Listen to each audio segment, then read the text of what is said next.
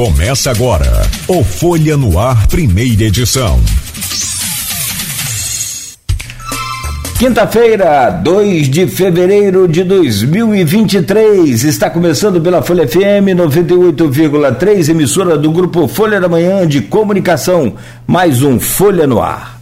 E no programa de hoje, temos o prazer de receber aqui por videoconferência, pelo aplicativo Skype, o Ricardo Nemer. Ricardo Nemer é advogado especialista. É, eu vou só encurtar depois, durante a, a, a, fala dele, ele, ele fala mais aí sobre os seus é, é, dotes, sobre as suas é, funções reais. Mas aqui a gente colocou que ele é especialista em direito regulamenta, regulamenta, regulamento regulatório, né? E não saiu não, né?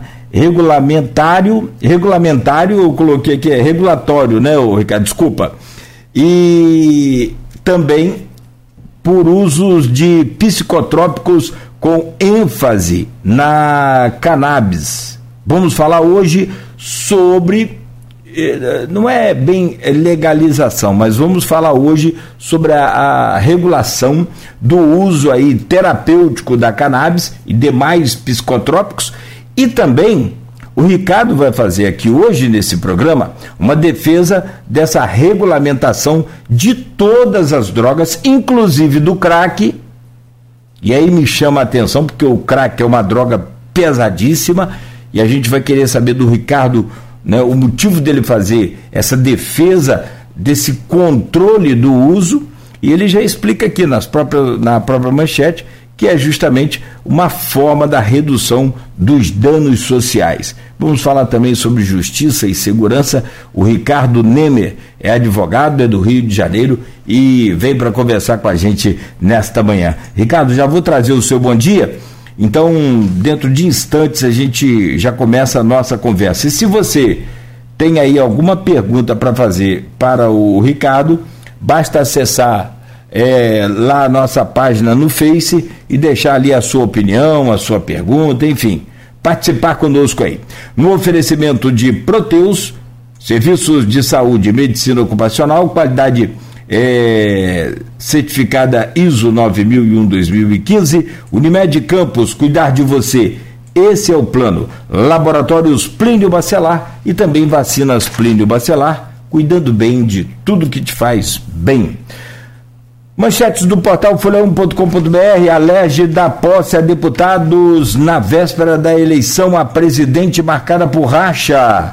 Bacelar e Bittencourt falam da expectativa à eleição da presidência.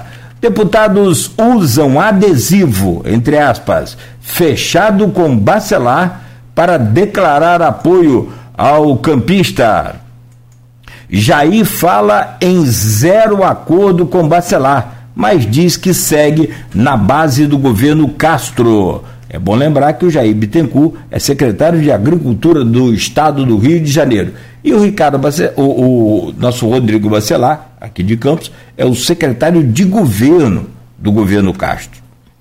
Com representantes da região, deputados federais tomam posse. Murilo Gouveia, com 49 mil dos, é, 921 votos, né, foi empossado ontem. Ele é de Itaperuna, já conversou conosco aqui.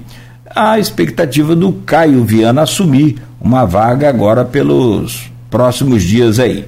Para driblar brites da, do BPRV, passageiros são obrigados a descer das vans. Eles descem antes ali do posto da polícia passam pelo posto da polícia a pé, a van pega lá na frente. É um negócio de doido, né? Homem ameaça guardas municipais de Campos com um pedaço de madeira. Campos confirma outras duas mortes por febre maculosa. E agora dois adultos. Ano passado tivemos uma criança né, que faleceu, perdeu a vida por conta dessa febre maculosa. Campos fecha o ano de 2022 com saldo positivo de empregos. Rodrigo Pacheco é reeleito presidente do Senado. Preço do gás natural terá redução no Rio de Janeiro. Família procura por homem de 56 anos desaparecido em Campos. E ainda, São Francisco de Itabapuana vive alta de casos de mortes violentas. É o tráfico que tem tomado conta aí de duas cidades aqui vizinhas, sendo uma é, aqui da nossa região, que é São Francisco, e outra do sul do Espírito Santo, que é a cidade de Presidente Kennedy. Há uma um, um, um, crescimento muito, muito, muito significativo. E o que chama a atenção são cidades do interior.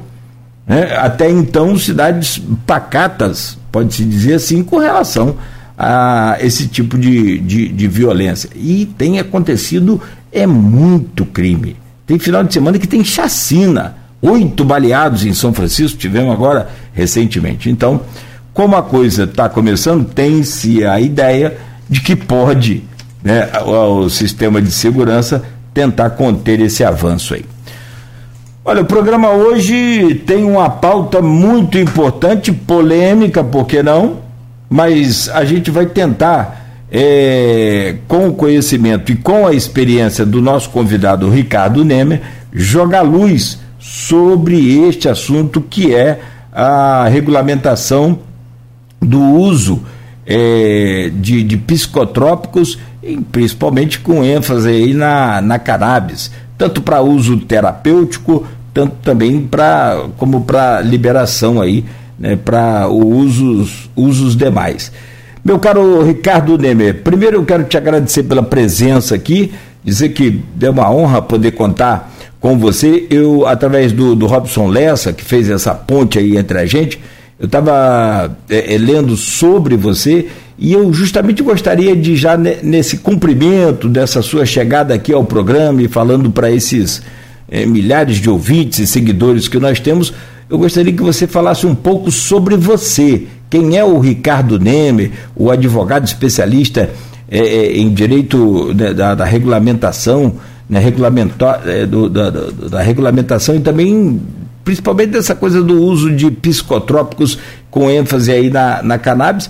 Você que ontem falava comigo sobre a, a fundação aí de pelo menos 12 associações e entre outras coisas. Bate um pouco dessa ficha sua aí que, que a gente conhece aqui já lendo e pesquisando sobre você, mas faça essa gentileza. Bom dia, seja bem-vindo aqui ao Folha no Ar. Grato aí pelo espaço para poder falar sobre o assunto. Antes de ser advogado, o Ricardo Nemer é um cidadão, né, como qualquer outro, né, que vê as incongruências né, da administração da justiça e segurança, né, é, os problemas sociais. A gente hoje pega todos os jornais da televisão, do rádio, o assunto violência e segurança pública é o que vem né, é, é, é, é tocando a política do Rio de Janeiro já desde a década de 80. Né? Então, é, não sei se a mídia tem um pouco, né? É, é, é, é, é não vou falar de culpa, né? Mas vou falar aqui de, de, de, colaboração, né? Com a percepção da violência pela sociedade, né? A gente tem a, a, a, uma mania de dar atenção aos crimes cometidos, né? por exemplo, se a gente for ver os números de morte por overdose, tá? a gente vai ver que o número de mortes por overdose é pequeno. Se a gente for ver o número né, de pessoas que nem usam drogas, né, que são mortas, baleadas com tiroteio por ação da polícia, né, a tiazinha que vai para a igreja, a criança que está indo para o colégio, a gente vai ver né, que a guerra às drogas, ela não, primeiro, não impede que as pessoas usem drogas e cria um efeito colateral muito maior, por quê? Porque a droga ela tem um valor agregado grande, ela tem um valor agregado grande, não porque a droga é cara, a droga é muito barata. O que faz ela ser cara é a proibição. Né? Um quilo de maconha, lá no Paraguai, ele custa 50 reais. Ele chega aqui para o traficante a mil reais. Tá? E aí o que, que acontece? Esse traficante pega esse um quilo de maconha, vende um quilo de maconha por 1.300 a 1.500 reais. Ou ele fraciona aquilo e vende nos pontos varejistas, que são as favelas. Ainda tem uma questão que, se você for aí na delegacia de Campos, o delegado de Campos sabe onde tem todas as bocas aí de Campos, todos os pontos fixos de drogas eles sabem. Entretanto, eles não conseguem fazer esses pontos pararem. Primeiro, eles não têm gente suficiente para ficar ali vigiando. Se ele colocar gente ali, essa boca vai migrar para outro lugar, né? Então, vai ficar assim, igual o cachorro correndo atrás do rabo. Não sei se está dando para acompanhar, Cláudio. E aí o que, que acontece? As pessoas querem controlar e existe um controle, descontrole total. Uma criança de 5, 10 anos chega numa boca de fumo, com 5 reais pega uma pedra de crack. O Estado não consegue controlar. E além de não conseguir controlar, ele ainda causa uma, des, uma, um, um, uma des, um desacreditamento das instituições. Né? As pessoas não acreditam. Você pega um policial hoje que ganha dois mil reais de salário, dois mil e quinhentos reais, para fazer um trabalho de risco de vida, né? que ele precisa fazer um controle da população, do traficante, do usuário, né? e ninguém fiscaliza ele. Né? Então, pô, o policial é, fica numa situação que ele tem, né, que ele, ele é cobrado pelo Estado a fazer uma, um, uma, uma coerção da droga, vai para a favela, onde há tiroteio, né? E o que, que acontece, Cláudio? É, nesse tiroteio, morrem pessoas inocentes, as drogas, assim que acaba ali, morreu o traficante, o sangue ainda está no chão, a polícia saiu, o pessoal arma a boca em cima do sangue. Sabe, a boca não para. Então, é, é, quando você falou assim, poxa, que eu defendo todas as drogas, né, a legalização de todas as drogas, eu defendo a legalização de todas as drogas, Cláudio, como uma forma de é, é, é, diminuir o impacto né, negativo. Aí você vai falar, poxa, as pessoas vão poder usar droga, as pessoas usam droga. É uma hipocrisia a gente achar que por ser proibido ninguém vai usar.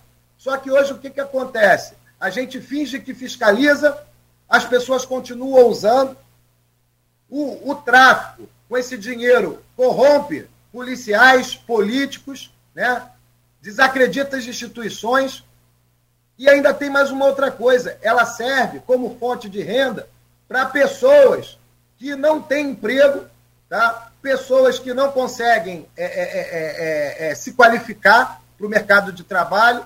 Você olha a galera que compõe o tráfico, a maioria não sabe ler, escrever. Não estou falando que todas as pessoas são analfabetas, não. Tem muito filhinho de papai, Cláudio, que entra para o tráfico tá? por vários motivos. Uns entram porque usam droga, né? então para poder usar, ele vai lá. Um outro problema também tá? é que a droga sendo proibida, as pessoas que, por exemplo, fazem roubos, elas trocam né, roubos por droga. Ao passo que, se você tiver uma regulamentação, vamos, vamos imaginar aqui um mundo de Oz, né? Imagine você vender todas as drogas, maconha, crack, né, loló, rachixe, tudo numa, num bar ou numa farmácia. Não vou dizer aqui se vai ser na área de saúde, se vai ser na área, né, é, é, é, é igual a gente trata o cigarro, igual a gente trata a bebida. Mas o que eu quero dizer é que é o seguinte, imagine você chegando num local onde para você comprar a sua droga, você vai mostrar lá a sua identidade, seu RG, né? O cara vai ver que você não deve nada. Você, a primeira coisa, o Estado vai saber quanto de droga cada pessoa usa, né? Hoje o Estado não sabe quantos, quanto de droga as pessoas usam, quanto o tráfico fatura. Sabe? O Estado não tem nenhum dado sobre drogas. O Estado não cuida das pessoas. Qual é a pessoa que chega para o médico e fala, pô, doutor, tudo bom? Eu uso cocaína. Sabe por quê? Porque, além de ser imoral, é ilegal. Então, a proibição das drogas, ela impede que as pessoas sejam tratadas. Né? Ela impede que o Estado é, saiba que tipo de droga ela está usando, a quantidade de droga que ela está usando, entendeu? Ela poderia criar um espaço, que hoje a gente tem aí a Cracolândia, né? Que é um problema em todos os lugares do Brasil.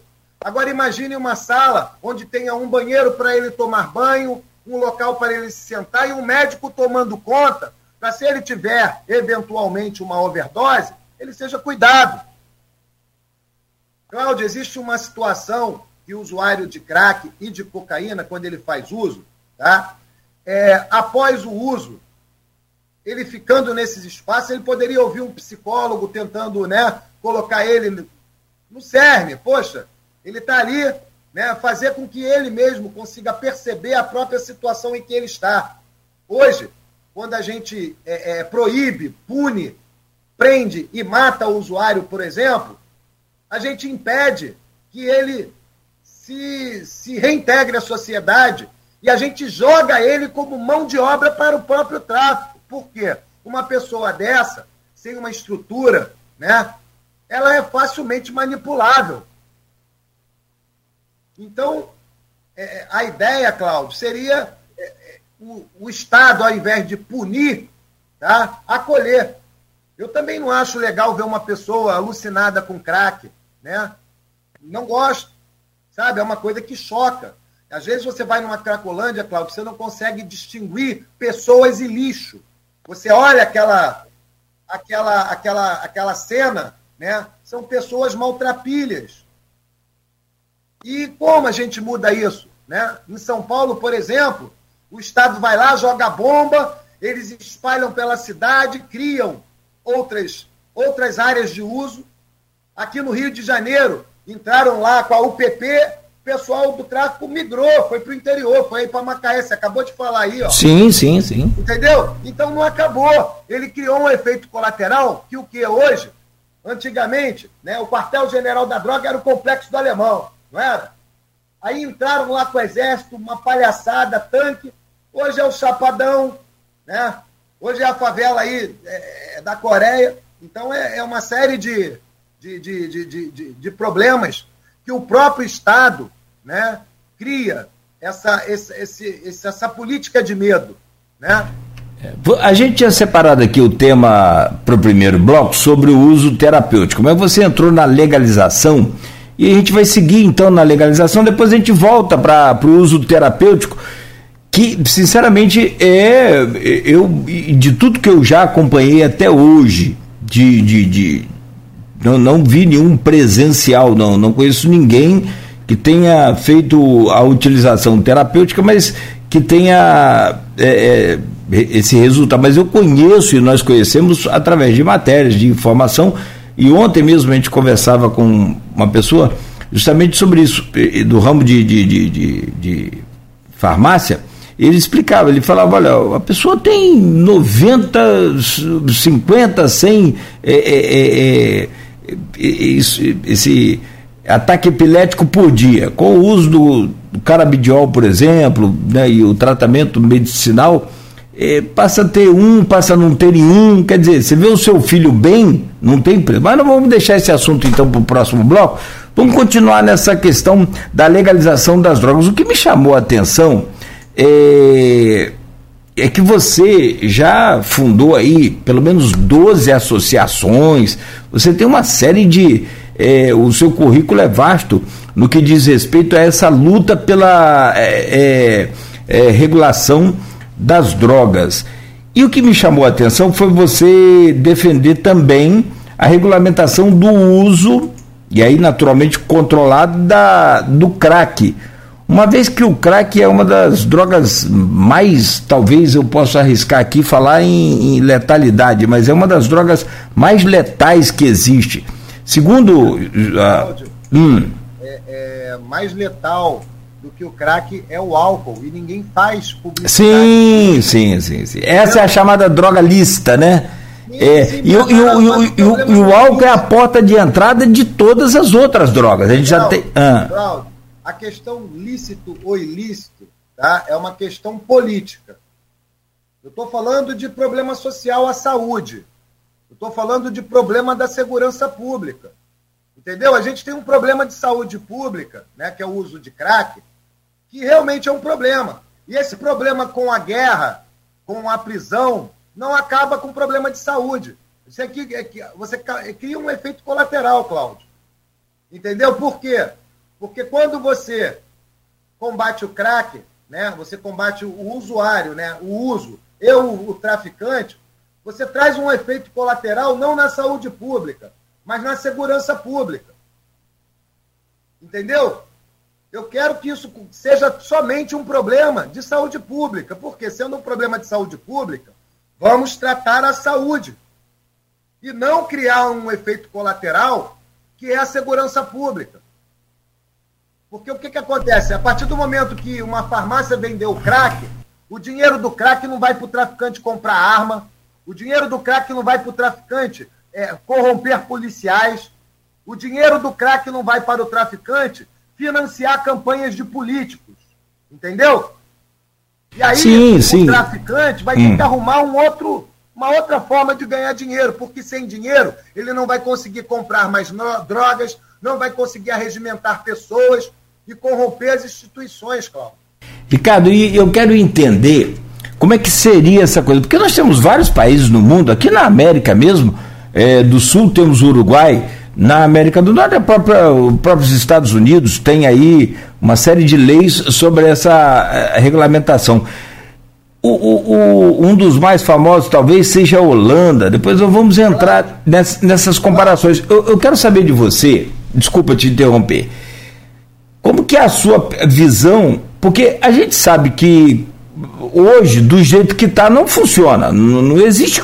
O, o combate, eu, eu, não entendo porque você fala assim: ah, a polícia conseguiu exitosamente prender uma tonelada de, de, de maconha, 500 quilos de cocaína. Ah, mas não, não, não, falta o produto na praça. Eu sei que, apesar da, da, da, dessas apreensões, mas a gente sabe que o sistema que está hoje não funciona, principalmente no Rio de Janeiro. Mas vamos lá, como é que é essa pegada sua? E aí eu te pergunto, você acredita que vai haver um controle legal dessa coisa? Nós estamos falando de Brasil, tá, Ricardo? Porque sempre tem um jeitinho brasileiro. Você acha que pode haver uma regulamentação séria no Brasil sobre isso? Olha só, Cláudio, o Brasil é um país sério. É um país sério, não vou falar de drogas, não. Eu vou falar de, de, de comida. Você já viu a quantidade de agrotóxico a gente usa? Tá?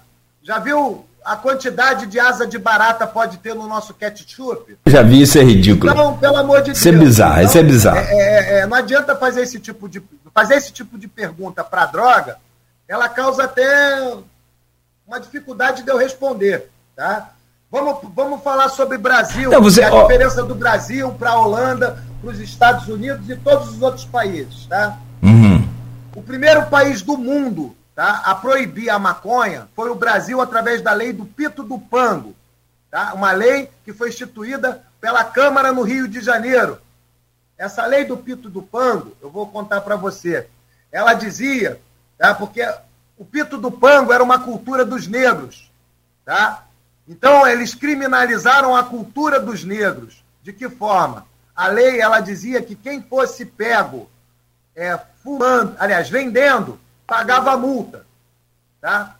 Quem fosse pego usando com o negro, se fosse branco, ia preso. Na prática, Cláudio, se a pessoa fosse branca e pega com maconha, ele pagava multa porque ele tinha dinheiro. Entendeu? As maconhas eram vendidas nos boticários. Então, para você ter uma ideia, a origem tá, da, da, da, proibição da maconha, ela é racista. A maconha ela foi instituída aqui no Brasil pelos jesuítas em 1600. Nós tínhamos a Feitoria Real do Cânhamo, no Rio Grande do Sul. Tá? Só que o que, que acontece? A maconha, naquela época, já existiam estudos para epilepsia, já existiam né, é, é, uma série de coisas né, em cima da maconha. A maconha ela era utilizada para fazer roupa, para fazer papel. A, a, Revolução Industrial também colaborou com a proibição da maconha. Por quê? Nessa mesma, um pouco depois, os Estados Unidos criou os produtos derivados do petróleo. Entendeu? Então seria muito bom para essas pessoas que a maconha não fosse utilizada. No México, igual aqui era uma cultura dos negros, a maconha também era uma cultura dos mexicanos que precisava ser combatida pelos americanos. Então a maconha, tá? a proibição, ela serve como controle estatal. Tá? Vou dar um exemplo para você. A Inglaterra fez a guerra do ópio contra a China. Sabe por quê? Porque os produtos chineses eles tinham muito valor agregado às, às sedas e, e, e, e a Europa na balança comercial, perdia. Então, qual era a forma que ela encontrou de equilibrar? O ópio. Ela pegou os, os traficantes portugueses que traficavam escravos para o Brasil, que estava proibido, e começaram a traficar ópio via Macau. Entendeu? Porque aí o que, que acontece? O dinheiro chinês, eles trocavam ópio por mercadoria, por seda, especiarias. Foi por isso que aconteceu a guerra do ópio, Cláudio. Então, se a gente for parar para pensar, o problema das drogas não é o uso de drogas. Sabe? O problema das drogas é um problema, primeiro, comercial e político. Tá? A gente tem que escolher o Brasil entre uma política de salvar e cuidar de pessoas e uma política de matar e prender as pessoas. Perfeito. Tem uma pergunta aqui no, no Face, no streaming aqui da nossa, do, da nossa conversa, do nosso programa, vinda do professor do Instituto Federal Fluminense, o IFE, Henrique da Hora. Ele diz aqui: o Uruguai não se arrependeu da legalização? Há movimentos na Holanda que apontam que criou-se bolsões problemáticos com o consumo. Qual a diferença da sua proposta de regularização? E ele põe aqui, se você puder, qual a experiência exitosa no mundo com relação à liberação das drogas? Bom, é, vou dizer que todos esses países tá, que legalizaram diminuíram as mortes. Primeira coisa, violência. Conforme eu falei para você, a, a, a, repressão ela não funciona porque ela não consegue terminar, tampouco diminuir. Nós temos aí 80 anos de combate guerra às drogas e o consumo aumenta a cada dia, o número de drogas aumenta todo dia. Eu vou falar aqui uma coisa para vocês. Você sabe que existe uma portaria da Anvisa que ela todo mês, tá? Ela coloca lá a lista de drogas proibidas. Todo mês eles colocam 10, 20 drogas novas. Por quê? Vou dar um exemplo. O cara pega aqui uma molécula de, de cocaína, ele mudou uma molécula, mudou a droga. Entendeu? Ele colocou um, um, uma partícula de, um, de uma outra substância, mudou a droga. E aí fica essa briga de gato e rato. A gente gasta dinheiro com a repressão, a gente gasta dinheiro com o sistema de saúde e o dinheiro vai para corrupto. O dinheiro sai daqui do Brasil e vai para mão do traficante lá. É isso que a gente quer mudar. A gente fica se apegando a, a, a um cabelo enquanto o corpo está todo sangrando. Entendeu? Ah, como é que vai ser?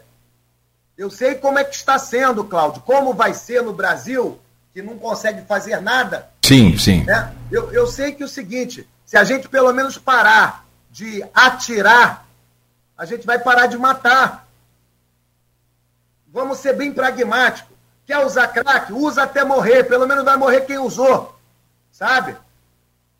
Eu não vou matar quem não usa. Eu não vou gastar o dinheiro do Estado, né? Eu não vou botar o meu policial para morrer. Porque hoje o que o Estado faz, Cláudio, é botar o policial para morrer. É mandar ele lá sabendo que ele vai morrer. Aí depois você bota aí no teu programa, lá no, no né? Ah, o policial morreu, o sexto policial. Morreu porque o Estado coloca ele para morrer. Entendeu? Como é que você acredita, Cláudio, que uma pessoa ganhando um salário de R$ 2.500 entra, não estou falando que é todo policial, não, entra no estacionamento do batalhão da PM, olha os carros do PM, soldado e cabo. Tá? Como? Como eles conseguem ter um carro desse? Um policial ele precisa, inevitavelmente, com um salário de R$ 2.500, fazer um bico. Ou fazer um bico, ou viver do espólio dessa guerra. Entendeu? Por quê? Você com dois mil reais, você vive ali para combater o crime, matar ou morrer. Se você der um tiro no inocente, a sua vida é desgraçada, porque ele manda você ir lá combater, matar o bandido, mas se ele, por acaso, erra e mata alguém, acabou a vida dele. Isso é uma covardia, Cláudio. Mas você não acha que essa coisa. É, é, eu não vou dizer radical que você fala, mas essa coisa mais é, é liberal né? É, é, que você. Radical é o que a gente faz hoje. Desculpa que te interromper. Não. Radical é, é não... o que a gente faz hoje. É, o que é radical? É você hum. acreditar acreditar primeiro que é possível abstinência. Sabe? O Sim. Estado acredita que é possível abstinência. Não, não é. Não vai existir jamais não, não abstinência. É, não, o sistema hoje não funciona, isso a gente sabe. Ninguém, ninguém deixa de usar drogas pela proibição. A grande verdade é essa.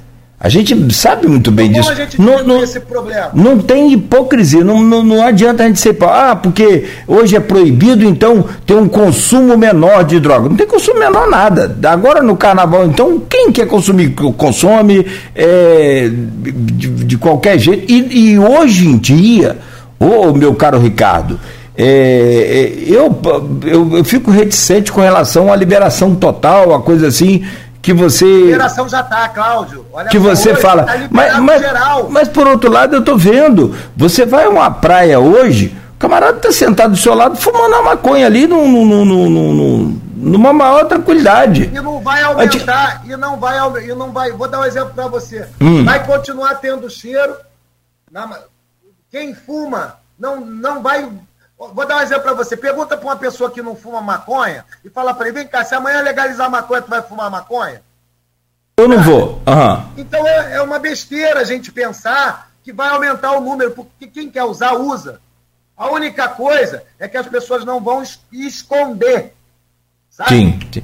Aliás, já, é, é, o que eu estou falando. Aliás, já, é, o sistema não funciona, é falido é cruel, você falou e agora realmente um policial que ganha muito pouco tem que enfrentar esse tráfico que muitas das vezes é, é, ganha mais do que o policial, na verdade é essa, e não está preparado. E o cara vai para lá e, e, não só para combater o tráfico, mas acaba, é, como a gente vê diariamente, tem dia que eu não quero ver Jornal do Rio de Janeiro esse telejornal do Rio, eu não quero ver porque eu já estou cansado e estressado é, com o meu dia a dia. Você, mas você é... já acorda uhum. com aquela política do medo na sua cabeça e, e, e, a segurança pública, Cláudio, se você observar, desde a década de 80, é o que vem pautando a política do Rio de Janeiro.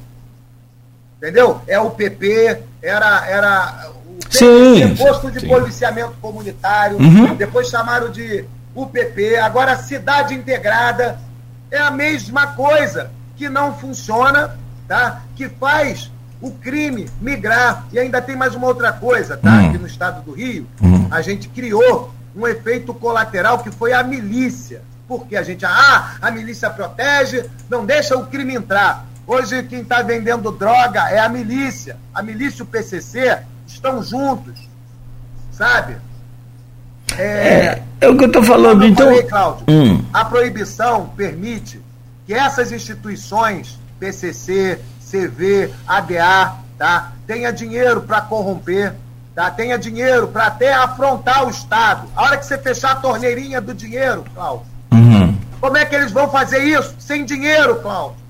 E você acha que regulando, você acha que regulamentando o uso, né? O é... dinheiro vai todo para o Estado. O dinheiro vai todo para o site. Você vai falar, ah, mas eles vão continuar vendendo. Mas eu vou dar. Se coloca no lugar do usuário. Você vai usar uma cocaína pura, vendida pelo Estado, boa, ou uma cocaína cheia de pó royal. Entendeu? Entendi. É só pensar. E você acha que o nosso Estado, é, a minha, minha preocupação com relação à organização, você pode falar, ah, mas isso é hipocrisia, Cláudio. Mas você acha que o nosso Estado, e aí eu estou falando do Estado do Rio, Rio de Janeiro, é que, cara, é o que você falou, a, desde a década não, de 80. A desconfiando se o Estado vai conseguir, hum. fecha o Estado e vamos virar uma anarquia. Uhum. Porque exatamente é o que se espera do Estado.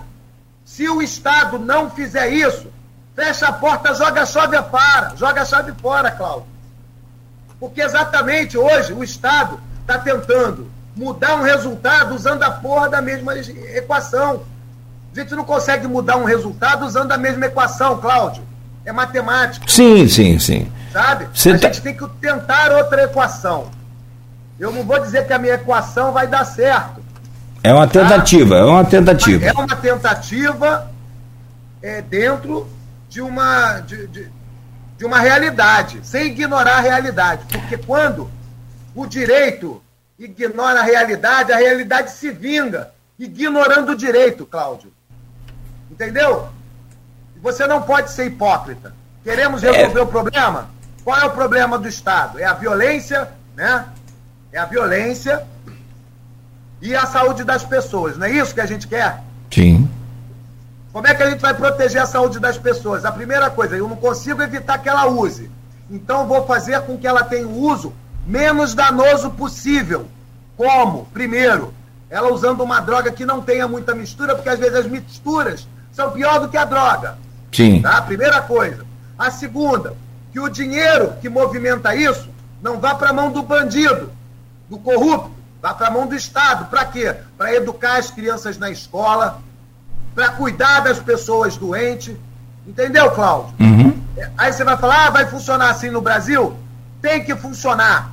Porque se isso não funciona, imagine entrar para matar um monte de gente, prender um monte de preto pobre. Isso não está funcionando.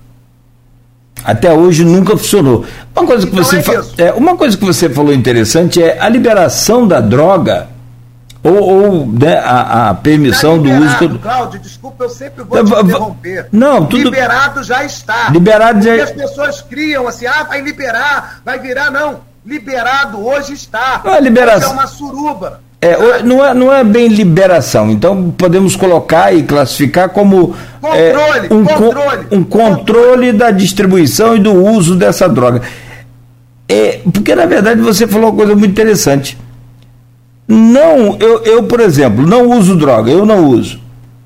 Se tiver controlada ou não, para mim não interessa, porque eu não vou passar a usar a partir do controle.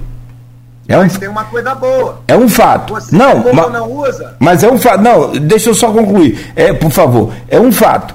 Eu não vou passar a usar porque passou a, a ser controlado pelo Estado. Isso é fato.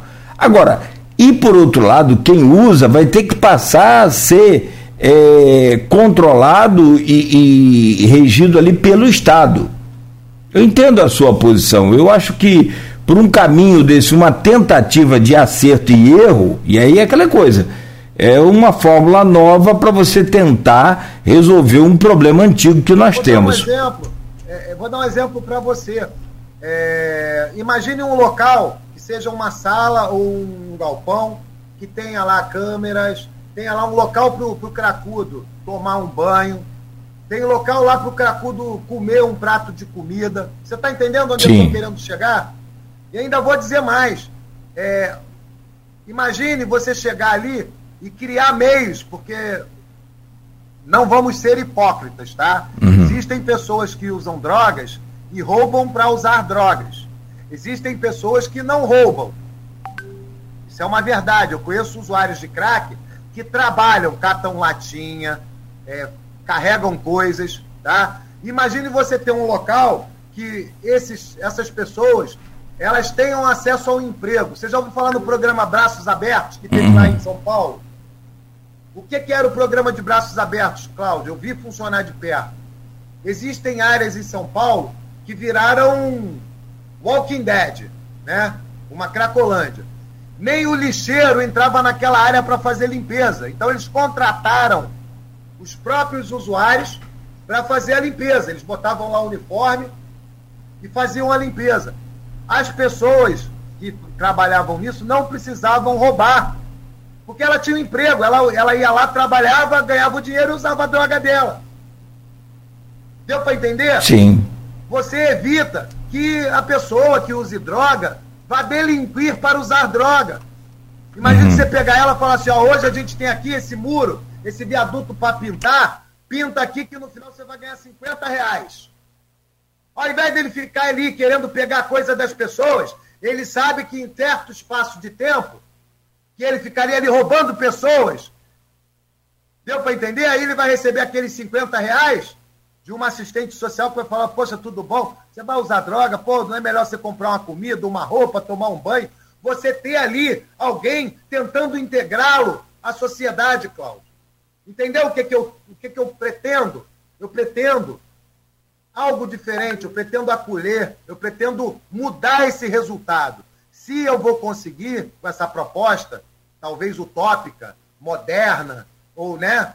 É, é, eu queria que as pessoas entendessem que o Brasil não é um país perfeito, o brasileiro não é perfeito, Mas se a gente continuar com essa síndrome de vira-lata, que a gente não está preparado, a gente não está preparado para isso que a gente está fazendo, Cláudio.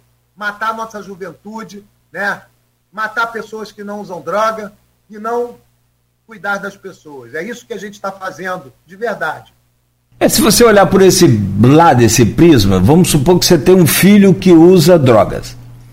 E eu te pergunto, você gostaria que seu filho fosse comprar drogas lá na boca ou fosse pegar a droga lá na distribuição do Estado? Sim, São é, vários pontos. Eu não estou concordando ou discordando de você. Não estou aqui para isso. Estou aqui para tá te. Refletindo. Eu estou aqui para te provocar, para te é, é, é, é, tirar o máximo de informação que eu posso de você. Inclusive, o Bruno lá de Ponta da Lama, que a, a localidade aqui do município, ele diz aqui numa mensagem no, no, no, no PV meu aqui. O debate hoje com relação à segurança pública e à movimentação de materiais entorpecentes, é, não acho certo a legalização é, das drogas. Acho que deveria responsabilizar o usuário para ser mais rígida a lei pro usuário, porque tudo começa com o usuário, pois eles que financiam o tráfico de, de entorpecente. Essa é, essa é a opinião do Bruno. Eu vou, eu vou falar o seguinte: pergunta se o Bruno já viu o filme Tropa de Elite 1 e 2. O filme Tropa de Elite 1, ele vem com esse mesmo discurso de culpar o usuário. Uhum. Mas a gente vê que, na verdade, a culpa são dos governantes, da elite. Conforme eu falei um pouco antes do nosso bate-papo, Cláudio, as drogas chegaram aqui nas favelas, não foram pelos favelados. As drogas chegaram por conta das elites. Foi o jogo de bicho, né? O jogo de bicho foi quem organizou o tráfico e entregou na mão dessas pessoas pobres. Por quê? Essas áreas são historicamente lugares sem políticas públicas, sem cidadania. E a única forma que essas pessoas conseguiram de arrumar dinheiro, infelizmente, foi essa. Um local de pessoas trabalhadoras, pessoas corretas. A sua grande maioria, eu te digo que não chega a 10%, tá? A pessoa envolvida com o tráfico dentro da favela. E digo para você que mais de 50% da população da favela é morta, tá? Ou presa mesmo sem ser envolvida com a droga. Sabe, Cláudio? Uhum. É isso. É, e aí vem é, a questão, claro e evidente, que de justamente é, é você, tem... você, você convencer esse país que, principalmente nos últimos anos aí, é, a gente percebeu é, um comportamento conservador. Não sei se é. Também não estou fazendo valor de juízo das pessoas, não.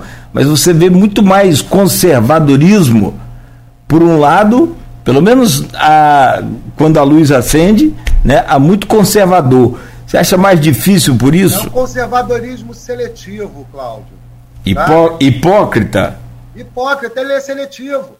Porque eu vou dar um exemplo se ele fica com esse pudor moral com relação ao uso de drogas e ele não tem com relação a matar pessoas. Entendeu? Não tem enquanto a polícia, ele sabe que a polícia pratica corrupção pra, contra o usuário, contra o traficante. Sabe? Essa é a questão. É uma moralidade seletiva. Sabe? Deixa eu te fazer uma pergunta. Você está nessa luta há quantos anos e o quanto você imagina ter já avançado com suas conquistas aí nesses últimos anos. Você, inclusive, é, Cláudio, você, é, é você só, só para concluir, você é autor e, e, conseguiu o primeiro habeas corpus no Brasil para a produção da, da, do cannabis, da maconha, não é isso? Isso. Ô, Cláudio, é, eu faço militância já é, pela mudança da política de drogas há 13 anos. É, comecei tá, pela Marcha da Maconha, porque antigamente você falar que a maconha fazia bem já era crime, era apologia. Então, fazer a marcha da maconha durante muitos anos foi proibido, pessoas foram presas só por falar sobre maconha.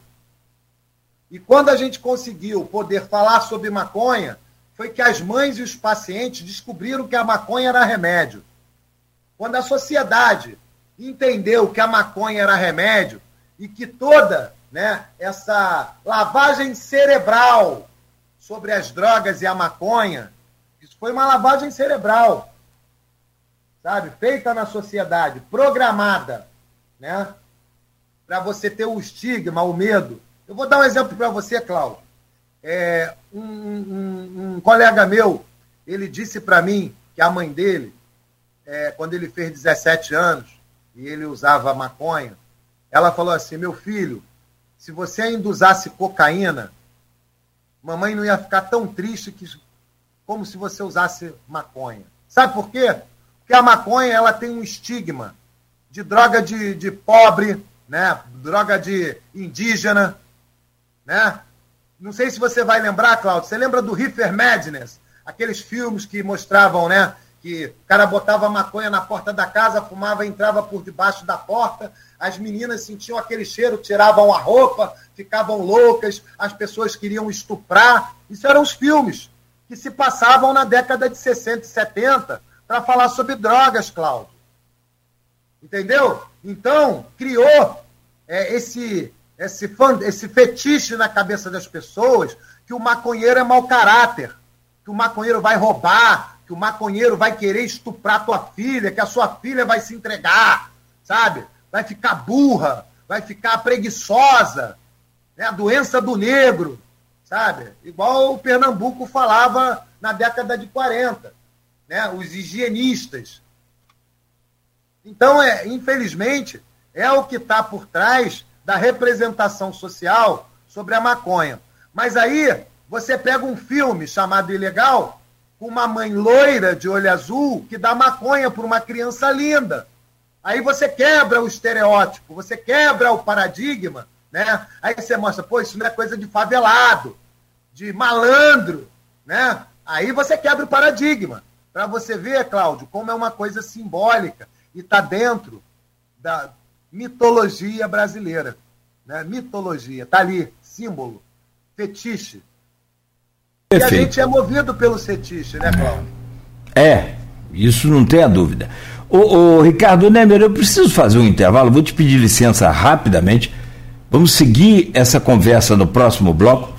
É, e aí a gente pode virar um pouquinho a chave, mas sempre voltando para esse tema polêmico que é, é, é essa, essa é, regulamentação do uso da, das drogas, que você defende, que você briga por isso, como você disse, há 13 anos, tanto quanto advogado como cidadão e tentando provar por A mais B que a legalização seria menos prejudicial ao Estado do que é hoje a, a ilegalidade. Agora, eu queria entrar também um pouco, no próximo bloco, no uso terapêutico da cannabis e também demais psicotrópicos. Essa semana, eu vou deixar um fio para você responder no próximo bloco, não agora, por favor.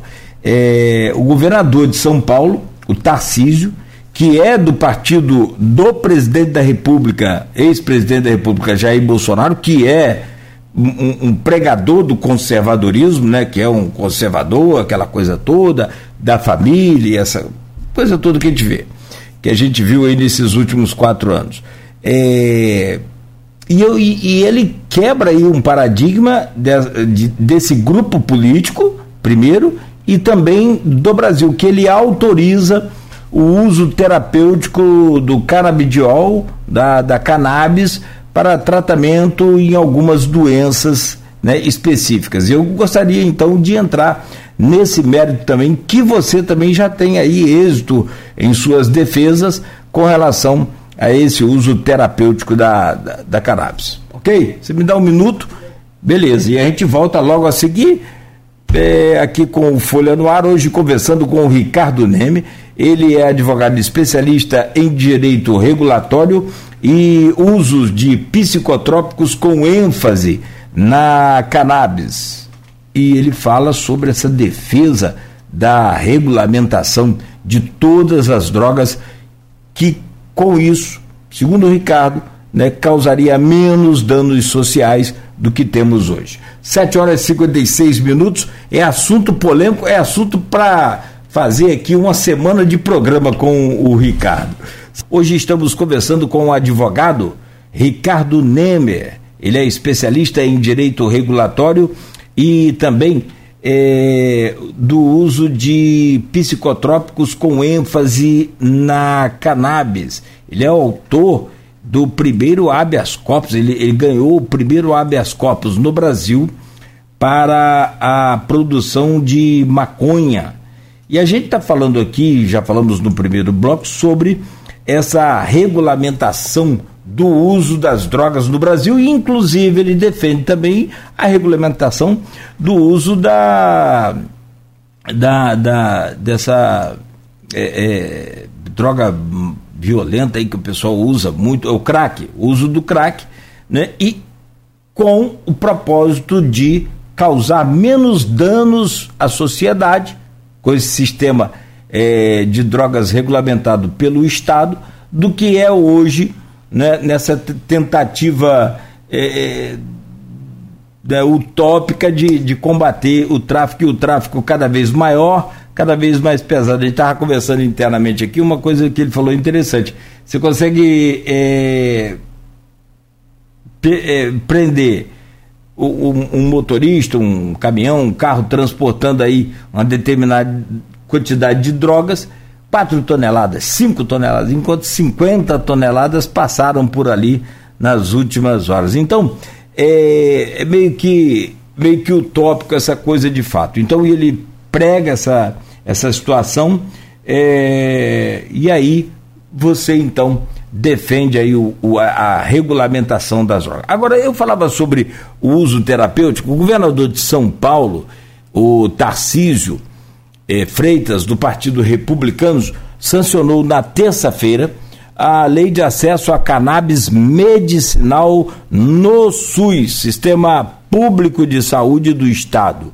O projeto, de autoria do deputado Caio França, do PSB, teve apoio de mais de 41 mil assinaturas por meio de petição online. O texto foi aprovado na Alesp em 21 de dezembro de 2022. A, a medida institui o fornecimento gratuito de medicamentos formulados de derivado vegetal à base de canabidiol e vai beneficiar pacientes autistas, esquizofrênicos e portadores de doenças raras como Parkinson e também outras patologias.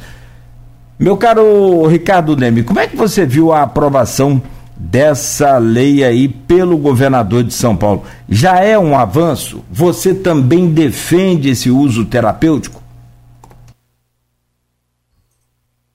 Nunca foi proibido. Tá? Desde a primeira convenção de proibição das drogas, o uso terapêutico jamais, em tempo algum, foi proibido. O que aconteceu foi um boicote das indústrias farmacêuticas, por quê? Tá? A maconha é uma planta.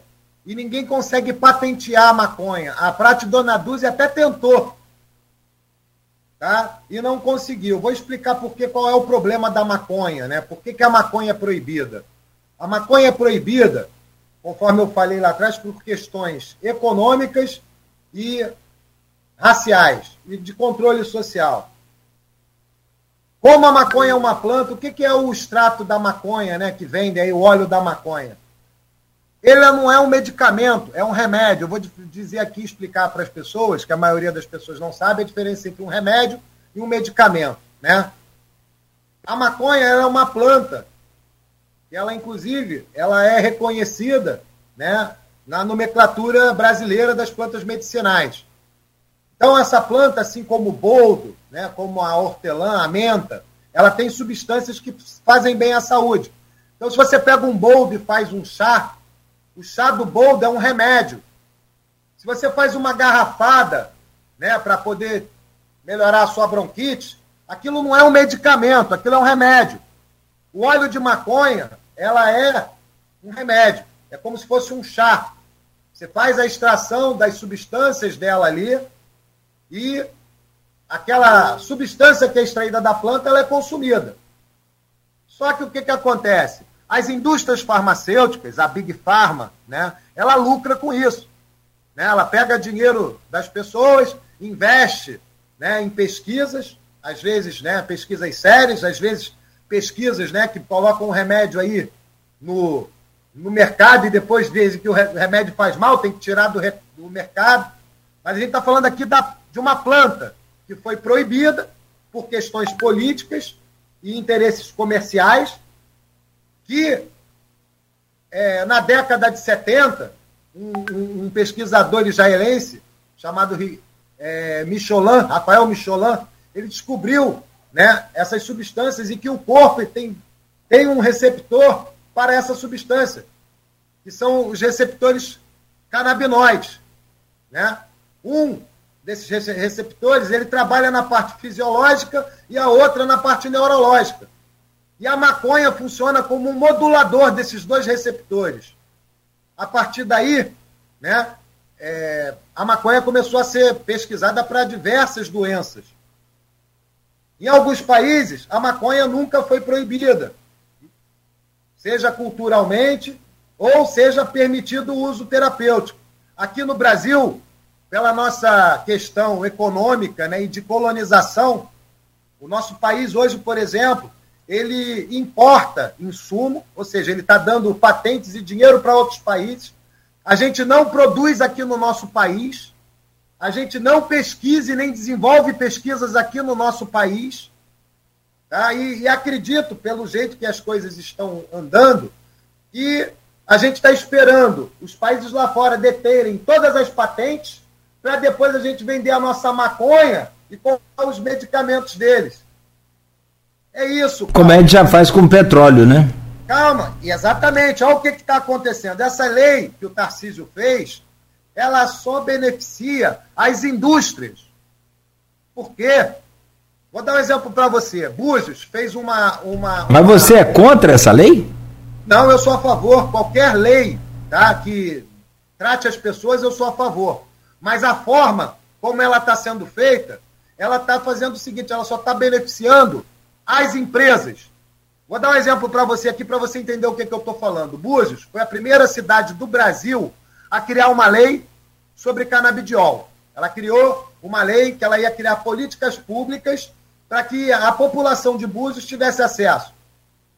A primeira medida do governo foi fazer um orçamento para ver como eles iriam tratar 420 pacientes. Então, eles fizeram um orçamento para comprar medicamento durante um ano para esses 420 pacientes. O orçamento mais barato eu vou falar aqui, pode, eu posso errar um pouquinho para mais ou para cima, tá? ou, ou, ou para menos.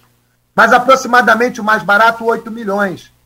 O mais caro, 19. Isso para um ano. Quem está pagando isso sou eu, é você. Com esse dinheiro, Cláudio, a, a Prefeitura de Búzios montava uma empresa pública para fazer medicamento. E ao invés de gastar dinheiro, fazer caixa. Entendeu? Então essa lei, Cláudio, ela não beneficia o Estado e nem os pacientes. Entendeu? Ela está beneficiando um pequeno grupo econômico. As empresas aqui no Brasil estão ganhando dinheiro com licitação. Quem está pagando essa fatura somos nós. Ao passo que o custo, o custo de um vidrinho daquele de óleo é 25 reais o custo. E a gente paga quase mil. Deu para entender? É exatamente isso.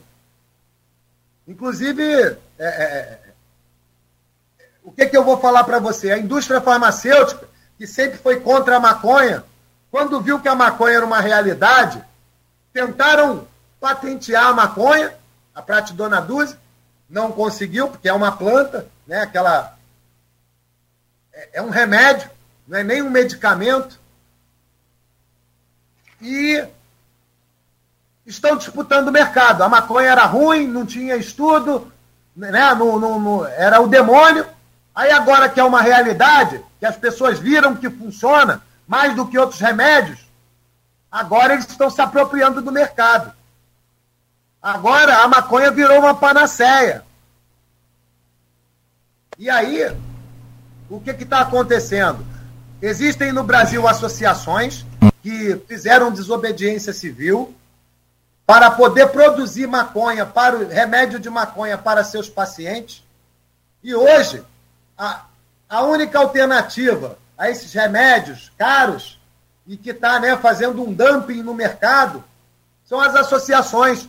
É a própria sociedade organizada correndo atrás de seus direitos, porque o Estado na verdade, quando vai tentar resolver, ele beneficia quem faz lobby, são as empresas. Entendeu?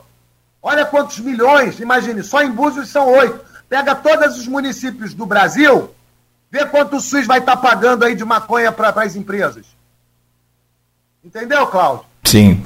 É, não, quando a indústria farmacêutica. Não. aqui um detalhe sobre o Tarciso, tá? Hum. Que aprovou essa lei.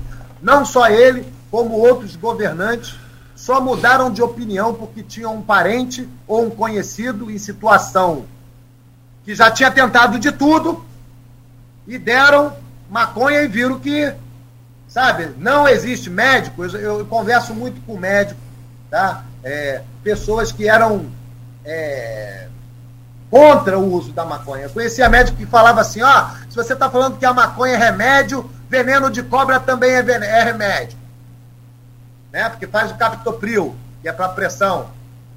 Sim. Mas é, mas eu falei, se você usar maconha, o efeito colateral é muito menor que tomar o veneno de cobra, então não tem comparação. Você nunca viu ninguém que morreu, não tem cara, não tem, morreu porque usou maconha. Overdose de maconha você me trouxer aqui um caso de overdose de maconha, eu nunca mais falo numa rádio. Uhum. Entendeu? Sim.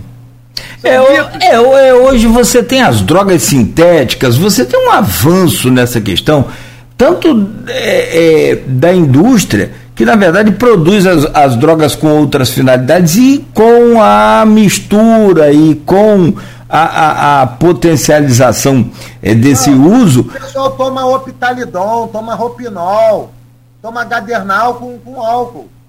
E aí fica doidão. Entendeu? É, e aí, é. o que eu estou querendo dizer é que a gente tem que dar educação ao nosso povo. Sabe? Eu acho que o, o, a melhor coisa que você pode fazer hoje, como você está fazendo, até a doutora Wanda Terezinha, que é médica Vasconcelos, doutora Wanda Terezinha Vasconcelos está falando aqui. Interessante essa diferenciação que você coloca aí. E deve ser é, mesmo esclarecida, principalmente para os leigos.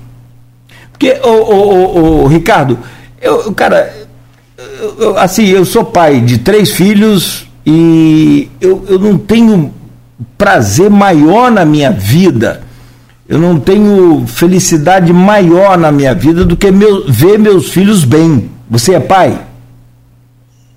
Sou pai, se, sou pai por adoção. Se, é a mesma coisa. É a mesma coisa, é o mesmo amor. Ou até talvez maior.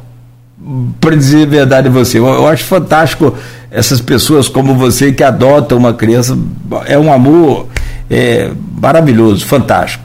E aí eu, eu, eu né, sou, sou fã disso. Agora, vê, eu imagino você ver seu filhinho, sua filhinha aí, triste, doente, passando mal. E com o medicamento ela vai voltar a viver e ser feliz. Tem prazer maior do que isso? Tem felicidade maior do que ver os nossos filhos bem? Então, assim, eu acho que falta principalmente nessa luta sua, e que aí também passa a ser de todos nós, é, principalmente no uso terapêutico, é, e, e, na liberação e, no controle, aí é um assunto mais aprofundado, que a gente já debateu, e aí eu entro com você falando. É muito mais, é, é, é, é como que eu vou dizer, é muito mais fácil de ser entendido, mas precisa de jogar luz nessa escuridão da falta da informação, ô Ricardo. Esse que é o grande problema, na minha opinião. Hoje, hoje eu vou dar um exemplo para você, que eu acho que é um dos maiores problemas de todas as drogas. É, como a droga é proibida, nenhuma droga vem com bula, né? Uhum. Posologia, modo uhum. de usar, né? Eu vou dar um exemplo para você. É, o, ele, você falou assim, no caso do seu filho, né, se ele precisasse de um remédio, uhum. eu vou inverter. Imagine se seu filho fumasse um baseado. Vamos imaginar aqui, é uma coisa que é difícil para todo pai, né? Você perguntou aqui. É difícil falar assim, ó, se meu filho fumasse um baseado, eu ia querer que o meu filho viesse fumar perto de mim, para eu conversar com ele, saber como, quanto ele estava usando, com quem ele estava usando. Você está entendendo? Eu não queria que ele usasse. Você perguntar para mim, você claro. queria que seu filho usasse? Não. Não. Mas se o meu filho viesse, viesse a usar, eu ia desejar de todo o coração, né, que primeiro ele tivesse informação sobre o que ele estava usando, né? Segundo, que ele tivesse usando uma droga que fizesse o menos mal possível à saúde dele, tá? Que o meu filho não fosse preso pela polícia indo buscar e nem roubado pelo traficante. Sabe, Cláudio? Eu tô, eu tô pensando no meu filho. E queria que todo o teu ouvinte também pensasse no filho. Eu tenho certeza que todo mundo ia querer que o filho não usasse maconha, não usasse crack, claro. não usasse cocaína. Mas que se ele, se ele, por qualquer motivo, fosse usar, que ele pegasse lá o envelope de cocaína, tivesse escrito assim, ó, não use mais do que cinco doses.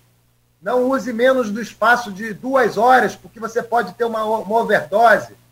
Beba água, não misture com álcool. Entendeu? É, use perto dos seus familiares ou amigos. Se se sentir, se, se sentir mal, avise alguém. Chame, chame um médico, chame a polícia.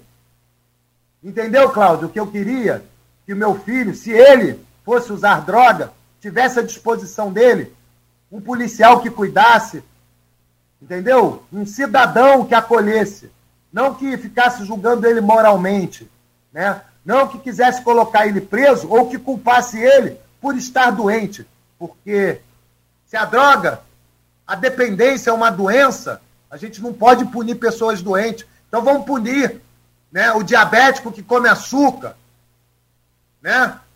Ou o, o, cara que tem colesterol, que come o bife com, com gordura.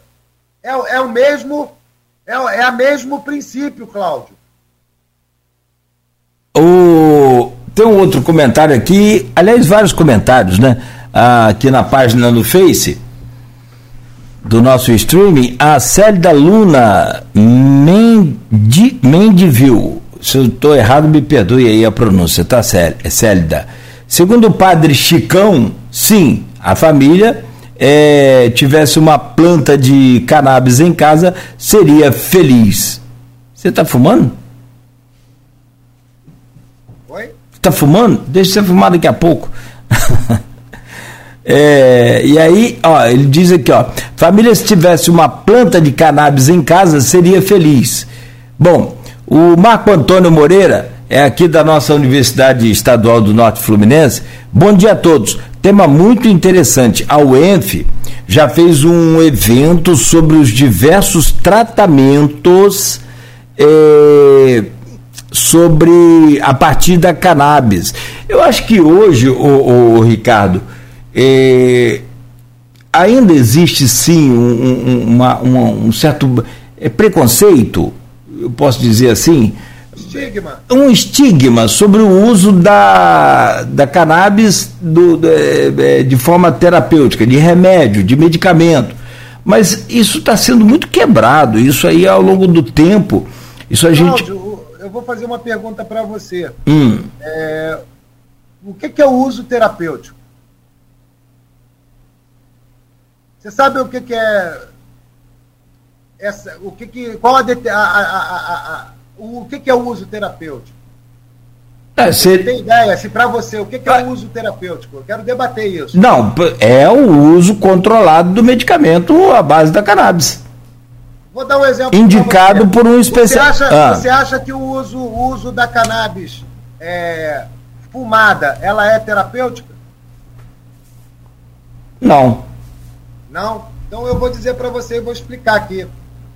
É, a cannabis ela é utilizada por várias vias de administração.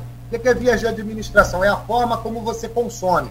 Você pode, como, você pode consumir a cannabis ingerindo ela, comendo, e ela vai ser absorvida pelo seu intestino, tá? Ou você pode fazer inalação, ela é absorvida pelo pulmão, tá? Ou ela também pode ser pingada no olho, Sim. ser absorvida. Uhum. Ela também pode ser usada como supositório.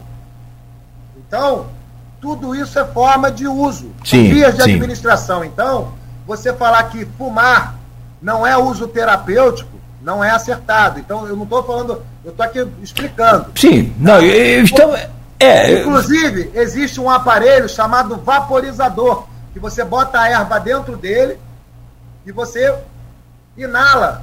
Mas, não, mas aí no caso, é, é, então, mas aí no caso ela perde o efeito alucinógeno. Não, não, não. É não? eu tô, tentando explicar. Hum. Ela não perde. Uhum. Até a maconha que você toma no óleo, ela vai ter efeito psicotrópico. Entendeu? Ah, mas com. Não, mas aí, Ricardo, com a, a dosagem devida, ela não vai Cláudio, dar. Ah. Cláudio, Cláudio, não existe do, dosagem devida. Vou dar um exemplo. Se eu for tomar aqui hum. Sativex, que é um remédio de THC, uhum. tá? eu vou ficar chapado.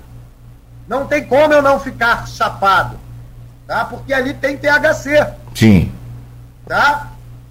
É um mito. Só que o que, que acontece? Se eu tomar um, um, um diazepam, eu vou ficar chapado. Sim. É um remédio. Sim, então sim. não adianta você dizer que, ah, tomei o um canabidiol, não fiquei chapado. Uhum. Isso não existe.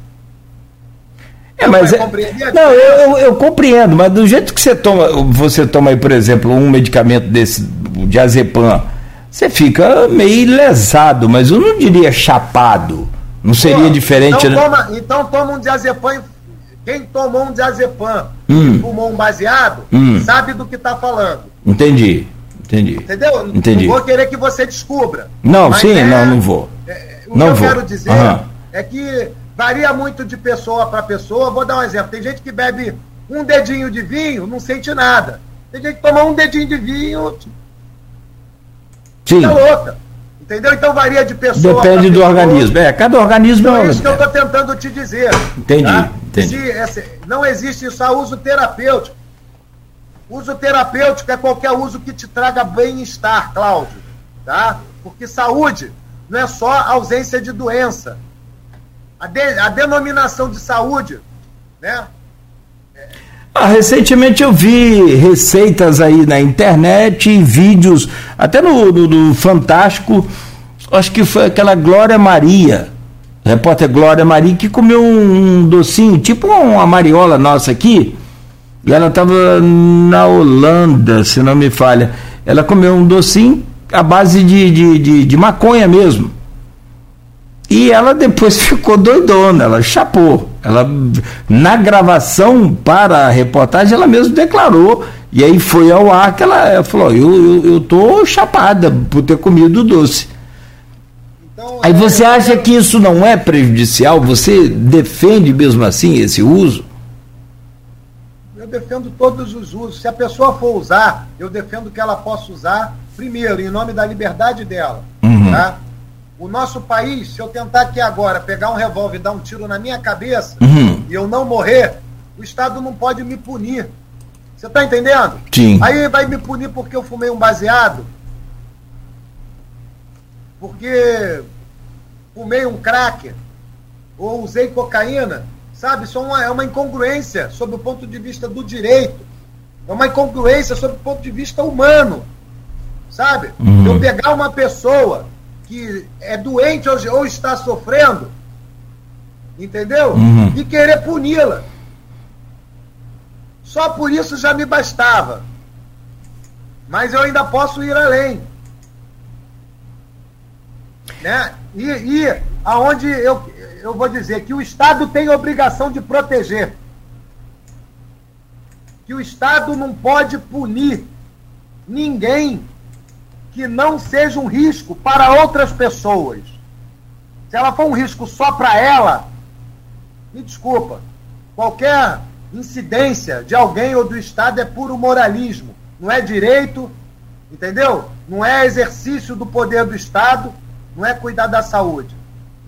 Bom, deixa eu utilizar aqui algumas perguntas do grupo de WhatsApp, meu caro Ricardo Nemer, advogado especialista em direito regulatório e usos de psicotrópicos com ênfase na cannabis. Nós temos aqui um, um grupo de WhatsApp deste programa e do blog Opiniões, que é do Aloysio Abreu Barbosa, jornalista, é, editor aqui do, do é, diretor também do grupo Folha da Manhã de Comunicação.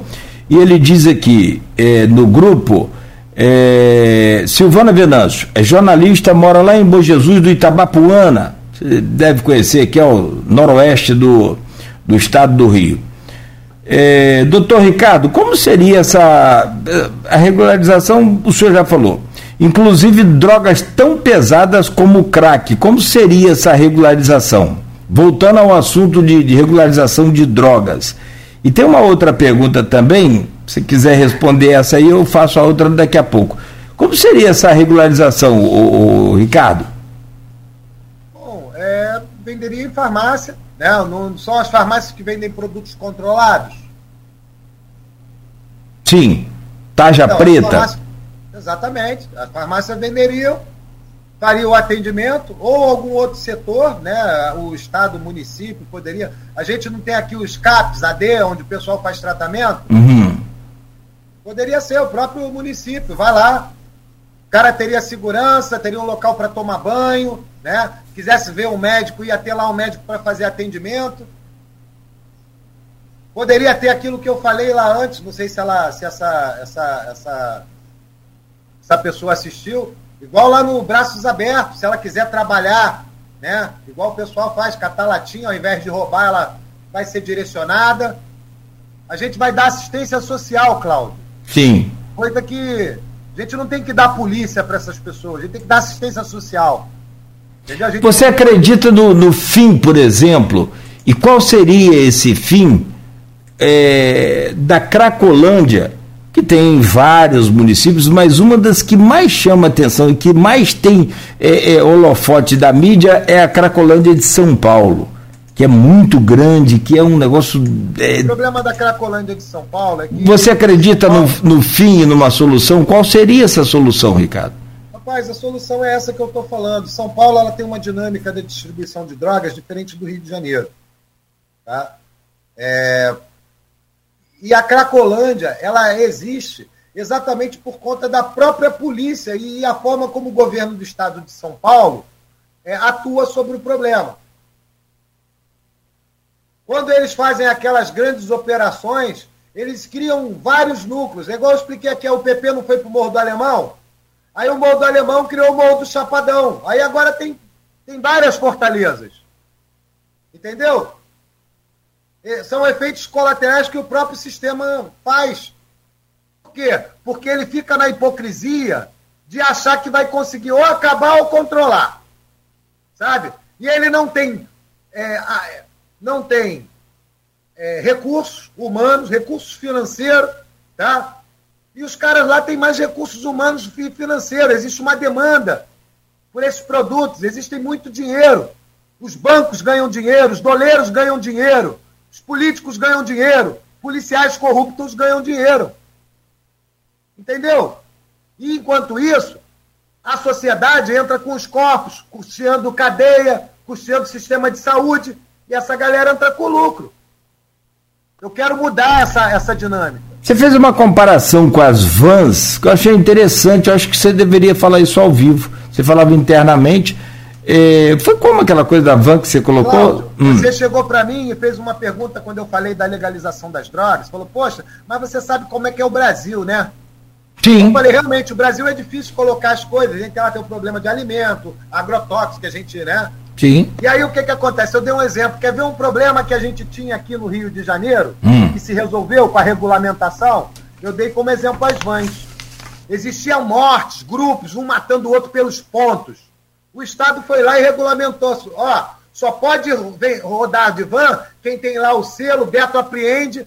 As drogas vai ser a mesma coisa. Ó, só vai vender em tal lugar. Entendeu? Onde não vende, vai ter. E aí a gente consegue ter um controle. Hoje tem ponto de van, sabe? A gente mudou a forma de lidar com o problema. Aí nós diminuímos a violência. Entendeu? Hoje você consegue pegar, por exemplo, é, existem aqui no Rio por exemplo, vans que funcionam combis que sobem nas comunidades, mas é uma van local. Eles estão aqui de cabritinho, é legalizado. Tem vans que são intermunicipais. Cabritinho porque sobe o morro, né? Sobe o morro. É, então você sobe. comprou lá no supermercado mundial, aí você pegou a Kombi que faz o ponto lá na praça do Mercado Mundial e te leva até lá em cima do morro. Uhum. Sabe? Certo. Essa van antigamente era ilegal, agora ela tem um sabe? O cara paga, paga lá até o autonomia, saca? Então é isso que a gente quer. A gente quer um, uma solução. É. Né? A gente quer uma forma diferente de lidar com o problema. Se vai dar certo, Eu sei que o que estamos fazendo não está dando certo, Cláudio. Ah, isso aí eu não discordo de você. É, por, que, por que a liberação da cannabis? A pergunta agora é da Sônia Guimarães Alves, lá no grupo de WhatsApp, como eu disse. Por que a liberação da cannabis para o uso terapêutico enfrenta tanta resistência? Falta informação para os conservadores? Atende a interesses que desconhecemos, entre aspas? E, por fim, ela pergunta ainda: o que precisa ser superado? São três perguntas aí. Precisa ser superado o preconceito, né, como eu falei, o estigma. É, precisamos compreender que enquanto isso for proibido, nós estamos mandando dinheiro lícito ou ilícito para outros países. E quando a gente compra maconha aqui do Paraguai, que é vendida na boca, ou da Colômbia, ele está mandando dinheiro, divisas para outros países. Entendeu? Então a primeira coisa, isso é uma questão econômica. As nossas divisas, nós não estamos recolhendo um imposto. Nós estamos pagando a fatura da saúde, a fatura da segurança, a fatura da justiça, e não está entrando nenhum no erário público, gente. Entendeu? Se, se o Estado fosse inteligente e racional, ele administrava essa, esse sistema. Esse sistema está tá apoderado por outras pessoas que não somos nós. Nós só estamos pagando as faturas, gente. Então vamos, vamos pegar, o, vamos nos apropriar das benesses. O que, que são as benesses, né? É o dinheiro que vem disso. O dinheiro, o dinheiro que vem disso tem que ir para o Estado. Para quê? Para dar educação para as pessoas não usarem droga, para dar educação para essas pessoas fossem usar, usarem da forma menos danosa, dar educação para se a gente usar droga não cometer outros crimes, né, não dirigir. Né? Hoje, por exemplo, se eu fumar um baseado ou usar cocaína, eu passo numa blitz. Tranquilo. Tem como ver. Tranquilo, é. Se eu tenho muita droga ou pouca droga. Se a gente quer controlar, vamos deixar de ser hipócritas. Vamos, vamos aceitar que as pessoas usam drogas e vamos cobrar das pessoas que usam drogas alguma responsabilidade, né? Que nós tenhamos responsabilidade com os outros.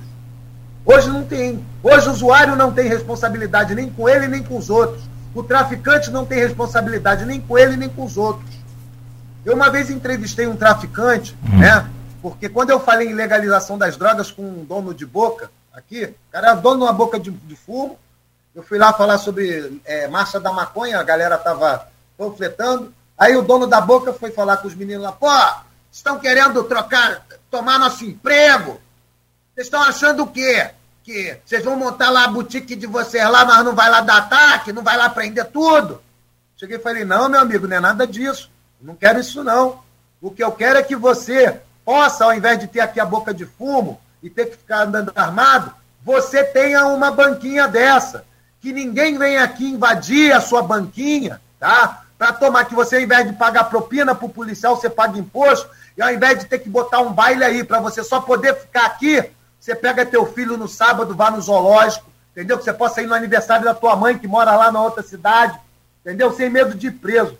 Ele olhou assim para minha cara, assim, meio sem acreditar, Cláudio, sabe? Mas ele olhou para mim e falou assim: ó, se isso aqui um dia for verdade, eu troco o meu fuzil por uma enxada. Você está entendendo? Mas ele não acredita que isso é possível. Porque, Cláudio, é, essa galera, ele tem dinheiro, ele não tem, ele movimenta só, porque ele tem que pagar os caras lá, e tem que pagar a polícia, quem traz a droga. Ele, na verdade, o Orlando Zacconi, que é um delegado de polícia, ele escreveu um livro chamado Os Acionistas do Nada. Quem é o traficante de drogas no Rio de Janeiro? Entendeu? Lembra que eu te falei que ele era só o, o fantoche? Uhum.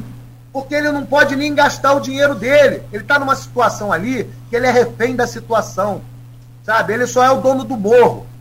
Ele só pode botar aquele, aquele negócio dourado no pescoço e ficar mexendo lá e ouvir o nome na televisão, Cláudio. Sabe? É. é uma verdade, cara. É, isso é e é verdade. Eu tô falando, você chega pro cara e fala, olha só, cara, você vai trabalhar. Um gerente de boca ganha menos do que um gerente de supermercado, cara. Pergunta para ele se ele quer trocar de vida. Só que quem ganha dinheiro com isso? Você acha que é essa pessoa desgraçada da favela? Não é não. O dinheiro vai para gente do asfalto, vai para quem financia, vai para doleiro, vai para político. Sabe? É. E aí, aí são essas pessoas que mantêm isso. Né? que criam esses estigmas. Por quê? Porque a sociedade engole. Uhum. Entendeu? Daqui o, o bolinho pronto, a sociedade tem que comer. Agora a sociedade tem que dizer que o bolo não está gostoso. Uhum. A sociedade tem que dizer que a gente quer outro bolo. Não precisa ser esse que eu estou falando, não. Mas vamos dizer, ó, Estado, essa equação não está funcionando. Você acredita que isso seja possível no Brasil em pouco tempo? Ou é, uma, é, um, é, um, é um projeto para uma luta para longo quanto tempo? Antes, o quanto antes a gente começar, Cláudio, o quanto antes a gente vai ter resultados. E não existe receita do bolo. Uhum. O bolo, a gente faz a primeira receita, vai melhorando, Sim. o que deu certo, o que deu errado. Entendeu? É, é, é dinâmico. Vão vir problemas novos. E nós temos que estar preparados para compreender tá? e solucionar. Que a gente se... não consegue é, é, é, é, soluções sem dialogar. Vamos dialogar com os traficantes. Né? Dialogar como? E aí, gente? Aí, ó, vamos trocar a enxada, né? Vamos trocar. Vamos trocar guerra. Você acha que é possível vamos de... trocar. Ah. Sabe? Você acha que é possível diálogo com os traficantes? Oi? Você acha que é possível dialogar com o traficante? Bom, o secretário de Segurança do Rio de Janeiro foi, foi filmado falando hum. com o Marcinho VP. Foi. Tá entendendo? Oficiosamente. Tá? Isso sempre aconteceu, Cláudio, a vida inteira. O Cabral foi lá no Marcinho VP, antes da UPP, e o Marcinho VP escreveu no livro dele que o Cabral deu uma volta nele. Ué. Cabral é danado. Cabral não é mais, não. Brincadeira e, ó, não. Ó, o Cabral foi Cabral preso, da, Cabral da manta. Olha só, é, o Cabral foi preso, condenado a 400 e poucos anos, e está em domiciliar. O Marcinho está a 30. Olha a diferença. É. É liberar. Quem é criminoso? Liberar Cabral é brincadeira. Foi brincadeira. Mas, mas ali, daquilo para mim ali é o fim da picada. Eu tô sinceramente. Você, o cara é estruncho. Eu tô falando para você ah. a percepção da sociedade e do sistema de justiça de quem é criminoso. Entendeu? O Cabral não é muito diferente do Marcinho VP, não. Não, eu acho a muito. A diferença é no tratamento. É, entendeu? É. O Cabral é passível de, de pena, de, de ficar em casa, mesmo com 400 anos. É, aquela liberação do Cabral, do Cabral foi, para mim, o, o, fim da esperança de uma punição para a corrupção no Brasil. Sinceramente. E de todos os outros demais que estão envolvidos em corrupção. Cara, liberar Sérgio Cabral depois de ele ter estrunchado, literalmente, ele, estru, ele estuprou o estado do Rio de Janeiro, quebrou o estado do Rio. Ah. Cláudio, a gente anistiou os militares. A gente fez pior anistiamos os militares. Por isso que a gente teve isso agora. Entendeu? Por isso que a gente teve essa situação agora no Planalto. Então a impunidade não é para o Marcinho VP, não é para os acionistas do nada. A impunidade é para as elites que lucram com isso. Entendeu? Esse dinheiro é para o doleiro Iosef, lá da Lava Jato, é quem manda o dinheiro dos traficantes. É o mesmo doleiro. E o doleiro é o secretário do banqueiro, Cláudio. Todo mundo sabe disso. Entendeu? Pessoal morre, botam preto, pobre na cadeia. O HSBC foi pego lavando dinheiro dos cartéis do tráfico. Não aconteceu nada. Ninguém foi preso. É histórico. Entendeu? Quem começou o tráfico foi a Inglaterra. Tráfico de ópio. Quem pagou? Ninguém. Só quem paga aqui no Brasil é PPP né? Como diz, preto, pobre e prostituta. São 8h43, meu caro Ricardo. Tem uma pergunta aqui ainda da professora Graciete, lá no grupo de WhatsApp. É só para a gente fechar esse bloco aqui e partir para questão da justiça e segurança, que é outro tema também que rende um programa inteiro, né? E a gente pode falar. É, mas pelo menos a gente tentar reduzir aqui. Deixa eu só achar aqui a pergunta da professora Graciete é, Nunes, deixa eu achar aqui rapidamente, ela diz aqui, justamente sobre aquela questão que você já até comentou. É, a, a, pergunta dela é: a implicação da indústria farmacêutica nas barreiras existentes para a liberação da cannabis para fins terapêuticos, incluindo o cultivo? Não, na verdade, eles estão querendo se apropriar, inclusive. É, é é, eles barraram enquanto podiam, quando virou uma realidade através né, da, da do fato social. O que, que é o fato social? Foi a própria sociedade desobedecendo, né, desobedecendo uma lei injusta, as mães desobedecendo a lei, plantando, entrando com habeas corpus, montando associações para cuidar das pessoas, né, virou uma realidade. Aí as indústrias aderiram a isso. Só que agora eles estão com o discurso de que maconha né, não é remédio. Mas a gente provou que maconha é remédio, conforme eu falei. O boldo, né? O chá de boldo é um remédio. Eu tenho dois pés de boldo na minha casa. Eu uso é frequentemente boldo. Então, se você tivesse epilepsia, você poderia ter dois pés de maconha. E não precisaria comprar por mil reais na farmácia.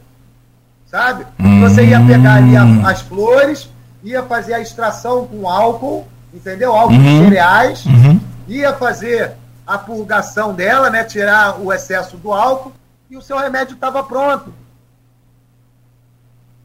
Bom, é isso. Deixa eu fazer um intervalo comercial rápido, Ricardo. É coisa de um minuto só. A gente volta então para fechar esse programa de hoje e falar sobre justiça e segurança, a sua visão nessa questão do estado do Rio de Janeiro, que é um. Eu estou falando em estado do Rio, a gente pode falar de Brasil, e você vê, eu estou falando aqui, é, São Francisco, eu não sei se você conhece, é uma cidade litorânea nossa aqui, com um pouco mais de 20 mil habitantes não sei nem se qual, é a população total agora, mas é uma cidade pequena e pacata no que diz respeito a, a, a, a, violência até então. É uma grande produtora de aipim, produtora de maracujá, uma cidade é, de um povo trabalhador. O, né, tem muita pesca, tem muita. São Francisco tem muita tradição aqui na nossa região. É, só para você ter ideia, Ematé considerou São Francisco a cidade do estado do Rio de Janeiro com maior número de negociações é, é, do agronegócios em 2021, 2022, coisa assim assustadora, muito grande, muito bacana. E por outro lado, a gente vê essa migração, como você já antecipou lá no, no, no primeiro bloco, de, de, de, de traficantes para o interior. Macaé, por exemplo, já tem caveirão. O que, se você pensar para quem está aqui no interior, ter um caveirão, aquele carro blindado da polícia, é mesmo um estado. Mas me deixe você responder no próximo bloco. E, e, qual é a sua visão, por favor, sobre essa questão da, da segurança e essa coisa toda? Eu estou conversando aqui com. Eu não, estamos conversando com o Ricardo Nem, você interagindo aqui com a gente, advogado é especialista em direito regulatório e usos do psico, psicotrópicos, por exemplo, com ênfase na cannabis. programa de hoje tenho o prazer de conversar aqui com o Ricardo Nemer. Ricardo Nemer toca num assunto muito polêmico e que gera naturalmente muito debate, muita discussão e gera aí ah, muita repercussão nas redes sociais, nas conversas já aqui de, de WhatsApp também, e ele fala sobre a liberação, ele defende a regulamentação, não é liberação, que senão vira um, uma loucura, né? Mas é, é a, a regulamentação do uso de, é, é, por exemplo, das drogas como uma forma de reduzir os danos sociais, e ele já explicou isso aqui dois. Ah. Eu uso, o número, eu uso esse nome regulamentação porque liberação é o que já está hoje. Hoje está liberado. É, é, li, é literalmente. chega lá e compra. É, então, literalmente está liberado. Tá eu passei o final de. O que a gente defende é que se regulamente, coloque alguma regra, né? Essa é a questão. É, você pediu para falar um pouquinho sobre. Eu gostaria que você falasse sobre segurança pública, o estado do Rio, mas a cidade do Rio de Janeiro. Para quem não conhece, por exemplo, é, é, é, chega a assustar no que diz respeito à, à questão da segurança. Muita gente tem, ah, mas eu não vou ao Rio, que o Rio é muito violento. E, e na verdade não é bem isso. Mas a gente tem essa imagem aqui, até por conta da própria internet do, do, do, e de tudo que acontece. Você passa aí noite toda com tiroteio nas comunidades. Como é que é a solução para a segurança no estado do Rio, Ricardo, na sua visão? Bom, é, a solução é, é, é, é, difícil, né? Porque a gente nunca vai conseguir solucionar, né? Porque a violência ela existe em todas as cidades, não só no Rio de Janeiro, né? Se a gente for parar para ver, é, os números do Rio de Janeiro não são piores, por exemplo, que do Ceará. Ocorre que a gente coloca, é, é, é por ser né, um, um país é, que foi capital né, do país, né, e conforme eu falei, desde a década de 80, a segurança pública é o, é o motor da política. Né? Aqui o governo do Rio de Janeiro, os últimos seis governos, né, só uma governadora não foi presa. Né? É, conforme eu estava falando, não existe tráfico de drogas sem redes de proteção. No estado do Rio, não, teve. do Rio de Janeiro. Teve né? governadora presa também. Teve governadora. Não, teve, eu estou falando só a Benedita. A, única a Benedita, foi, é. Foi a Benedita. Os outros todos foram. Concorda comigo? Sim, claro. Então, é fato, é fato, é fato. É que não existe tráfico de drogas sem redes de proteção. Se você for ver os delegados de polícia, Tá?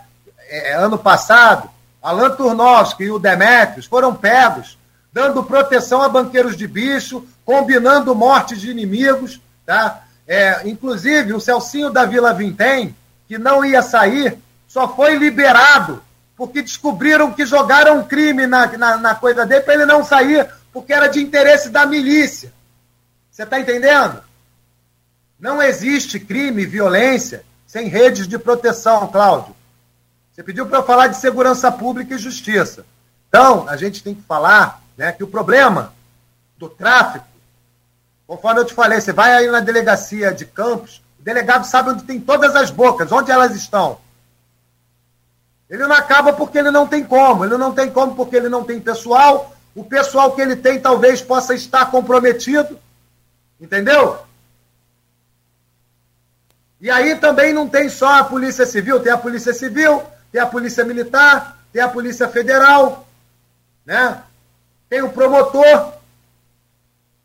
Tem uma série de instituições que disputam é, os poderes e que, na verdade, elas não funcionam.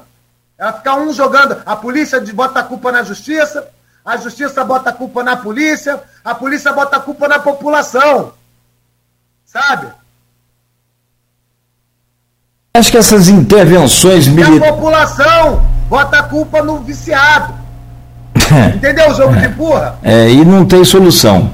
Não, eu até comenta... a culpa é minha, a culpa é de todos nós. A gente coloca em quem a gente quiser. Mas a culpa é nossa, enquanto cidadão, que estamos vendo isso tudo e só sabemos falar: ah, tá horrível. Ah, não sei o quê. Ah, tem que mudar. E as pessoas que detêm o poder, elas estão comprometidas com essas redes de proteção. Você acha que a intervenção militar, como já aconteceu no Rio de Janeiro? A intervenção militar, o, o, o Cláudio, o tráfico começou com os militares, tráfico de armas, tráfico de drogas. Quem cuida das fronteiras, Cláudio? Sim, é o exército. Não sou eu, não é o bandido, não é o favelado. Entendeu? Quem cuida das fronteiras hum. é a polícia e os militares. Vamos parar de pensar que a solução nossa é militar. Militar é só para guerra. A gente não precisa criar inimigo interno. Essa história, esse papinho de inimigo interno, é que dá poderes a essas pessoas de invadirem casa sem mandado, de dar tirar para depois perguntar. Você viu aquela família no carro lá com quantos tiros morreu? Porra, é, então, nem, nem, nem, lembro mais. Não vai é. resolver é. nada. A gente tem que desmilitarizar. A gente tem que desmilitarizar a polícia. Sabe por quê? A gente vive num estado de, de solidariedade e de paz.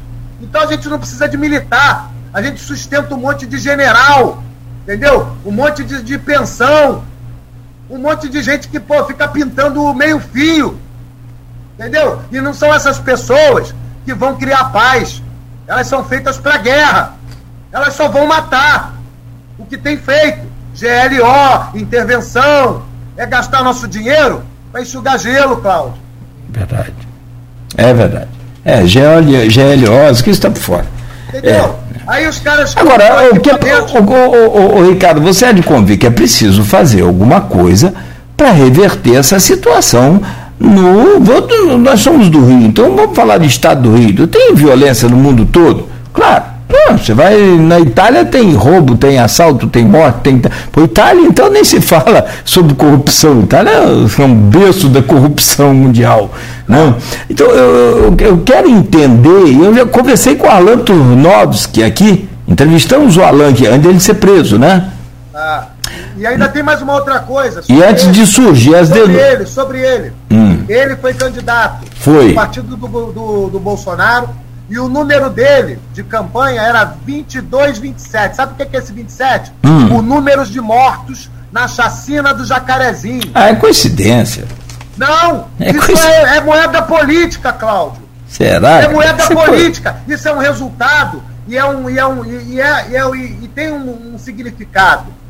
Eles querem matar, isso é político. O que eu te falei que a, a segurança pública, tá? desde a década de 80, é o motor da política. É a política do medo. E essa galera, tá? Se alimenta. Você viu lá aquela delegada ligada aos bicheiros, a Diana Belém? Sim. Porra, tem um monte. Só que todo mundo fala do traficante, que aparece lá no Jornal da Manhã, no Jornal do Almoço, quando a gente tá comendo e passa até mal, sabe? Ih, é não dá pra ver, é do não. boca podre. Mas a culpa não é do boca podre, a culpa é da polícia, dos delegados, dos militares. Pô, sabe? Porque esses boca podre, Cláudio, não tem esse poder todo. Esses boca podre só estão aí para morrer e repassar o dinheiro para essa galera. Verdade. Entendeu? São peças no tabuleiro. É, o, o que precisa ser feito é. A, a, a, nós tivemos. Você lembra na década de. Acho que 80. Como é que era o Jornal Nacional? Hum, vou fazer uma pergunta. Só para você ter ideia. Não, só para você. Qual foi a época? Só para você ter ideia, deixa eu fechar. Nova York. Lembra da violência em Nova York na década de 80? Cê, cê, cê... Ah, não, não adianta querer comparar Nova York com o Brasil por vários motivos. Primeiro, pela. Sim, mas é, é, dizer que é possível acabar com a violência. Ou acabar ou controlar a violência, cara. É essa que é a questão. No Brasil, vou dar um exemplo, não existe. Sabe como é que controla a violência? Acerto. O PCC fez um acerto com o governo de São Paulo, ó. Não tem guerra. Tá? Aqui, aqui, o secretário de segurança foi conversar com o Marcinho para não ter violência. Essa, é só assim, ô Cláudio, que se consegue controlar a violência. Mas você acredita que essa é a única solução? Não, a única solução que eles têm é essa. A solução é, é oficializar e falar assim, ó, Marcinho, tu não precisa mais negociar oficiosamente, vamos aqui direto Entendeu? Acabou. Marcinho, tu pode vender teu pó, tua maconha, tu pode vender teu crack, tu só não pode invadir, roubar e matar. Entendeu? Essa é a regra. Se fizer isso, vamos tomar tua boca e vamos dar para outro. Eu estou falando isso assim de uma forma assim, ó, de pronto. Para não dizer que eu não estudei, entendeu? Mas é alguma coisa que a gente pode sentar aqui e raciocinar. É, procurar uma solução mais. É. Mas eu estou dando um exemplo aqui, ó, de pronto, sendo honesto, querendo resolver. Bota as cartas na mesa. Entendeu? O que não dá é para ficar um blefando com o outro, Cláudio. Sim. Ah, não, do jeito que está não, não é possível. Alguma coisa então é precisa ser feita. Eu estou sendo honesto. Vamos sentar, vamos botar as cartas na mesa. O que, que você quer, o que, que eu quero e o que, que é possível. Mas também não acho, aí é uma opinião. Imagine, mas também não acho que, é a opinião minha, não acho que dar poder a esses caras, assim, do jeito que você fala, não, não, não, seria a solução. Seria a solução. peraí, peraí. Só posso explicar? Ah. Não é poder, não. Posso explicar como é que vai ser? Hum. Isso aconteceu na Colômbia. Se chama transição. Tá? Primeira coisa, você é traficante, não responde nada por matar ninguém, pode vir que você vai ter anistia. Ninguém vai te perceber, ninguém vai te perseguir. Só tráfico, só sou tráfico, nunca matei ninguém. É Entendeu? É difícil achar um cara assim, né? Não? Olha, não, eu, eu entrevei, eu tô te falando, ô Cláudio, Cláudio, Cláudio, É, eu conheço pessoas, é, conheço dono de boca que entregou boca e está trabalhando de Uber no Afroreg. Entendeu? Porque isso não é vida para ninguém, rapaz. Se você quiser, é, eu, eu te levo para entrevistar. De cada 10, 8 quer sair, cara. A, a maioria entrou porque foi colocado nisso, de alguma forma, e não tem como sair, porque você virou traficante, você virou um inimigo público. Entendeu? E bota aí, eu te garanto. Eu, eu, eu, eu paro de advogar e paro de falar. Se você colocar aí uma anistia e não tiver, fala assim, eu vou dar anistia e vou dar emprego. Agora o que não dá é para você achar que todo mundo quer ser bandido e que todo mundo quer ser fascínora. Entendeu? Não, não, não é querer. É, a, é ideia, a ideia, não estou falando você. Sim. O que eu digo é o Estado. Sim, não, eu entendo. Mas o, o que não dá é, para eu entender é você. Nada funciona. É, não. No Brasil, como vai ser? A gente só vai saber fazendo. Não tenho bola de cristal. É. Não, eu, eu, também não concordo, e assim, eu estou ouvindo aqui, tem empresário combinando aqui, é, é, comentando aqui com a gente, é que combinar com um bandido para ele vender droga, eu não concordo. Você desculpa, é a minha opinião. Não estou falando que você está errado. Só assim. Eu posso estar tá errado, mas o que não dá hoje, o que a gente está combinando com um bandido é o seguinte: é que não pode, mas ele pode, que não pode, mas ele tem o delegado, o capitão, todo mundo na mão. Essa contradição também não pode, Cláudio. Entendeu? Então, vou dar um exemplo. Ao invés dele fingir que não pode e uhum. a gente fingir que pode, vamos sentar eu entendi, eu entendi o que você falou. Quer trazer o cara para conversar aí, cara. Agora, eu, duas coisas, eu não acho. Eu acho muito e, ó, difícil. ele tem, porque hoje ele tem um efetivo maior que a polícia. Hoje ele tem arma mais do que a polícia. Mas é um poder paralelo, ilegal, não é? Um paralelo, poder... mas eu vou dar um exemplo. O dia que eles chegarem, vou dar um exemplo, porque eles não pensam. O dia que eles chegarem e falarem assim, ó, vocês estão revoltados, se o Bolsonaro conseguir, imagina se ele falar assim, ah, botaram o Cabral na rua, vamos matar o Cabral. Você está entendendo? Pegar os anseios do povo, é porque eles não sabem fazer isso, eles não têm articulação intelectual para fazer isso, que se eles tivessem, eles dominavam, porque eles têm mais efetivo, eles têm mais papo com a população pobre. Eles, eles ajudam mais o preto pobre da favela do que o Estado. É, mas aí é a política dele, onde ele viu claro, brecha. Mas é o que eu estou falando. Onde ele viu brecha para poder entrar e fazer. Fazem, é isso que você imagina. Porque dentro da favela, tá, vamos pensar aqui em 100 pessoas, tá? Dessas 100 pessoas, 50% tem horror ao tráfico. Os outros 40% compreendem que o tráfico é uma consequência da situação social. Dá para você ter uma ideia? Sim. O que que acontece? Essa galera, esses 30%, é tratado, mesmo sendo trabalhador, como bandido. Polícia chega ali, ele dá tapa na cara, ele bate primeiro para depois saber se é polícia ou bandido. Então, para esses 30%, é melhor ser bandido e ganhar como bandido do que ser tratado como bandido sem ser bandido. Perfeito, Entendeu? perfeito. E aí o que, que acontece? Eu estou tentando te levar um raciocínio do que acontece de fato. Eu faço pesquisa Sim. dentro de favela. Sim. Eu, eu vejo, eu perguntei para criança, para dono de boca, para tiazinha que é da igreja e trabalha na indolação. Por que, que ela trabalha na indolação e é da igreja? Hum. Sabe por quê? Hum. Porque ela não tem o que comer. Porque ela nunca trabalhou, não tem uma pensão, tem 59 anos, é doente e não tem nem o LOAS. Entendeu? E a única forma que ela tem de se alimentar é trabalhando na indolação. Entendeu? Bom, essa é a realidade, Cláudio. É aquilo que eu te falei. Esse assunto é assunto para 200 programas. Vamos te convidar de uma outra oportunidade, a gente debater mais profundamente isso.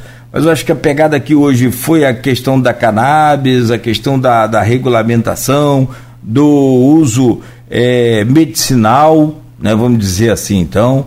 E aí, isso a gente conseguiu né, extrair o máximo de você com sua experiência, com seu conhecimento.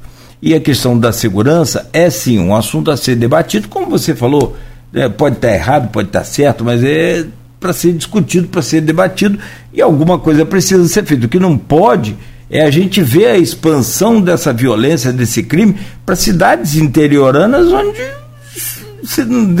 era possível é, é, ser feliz, basicamente, e hoje não é mais. Ricardo Nemer, muito obrigado, cara, por poder participar aqui do nosso programa.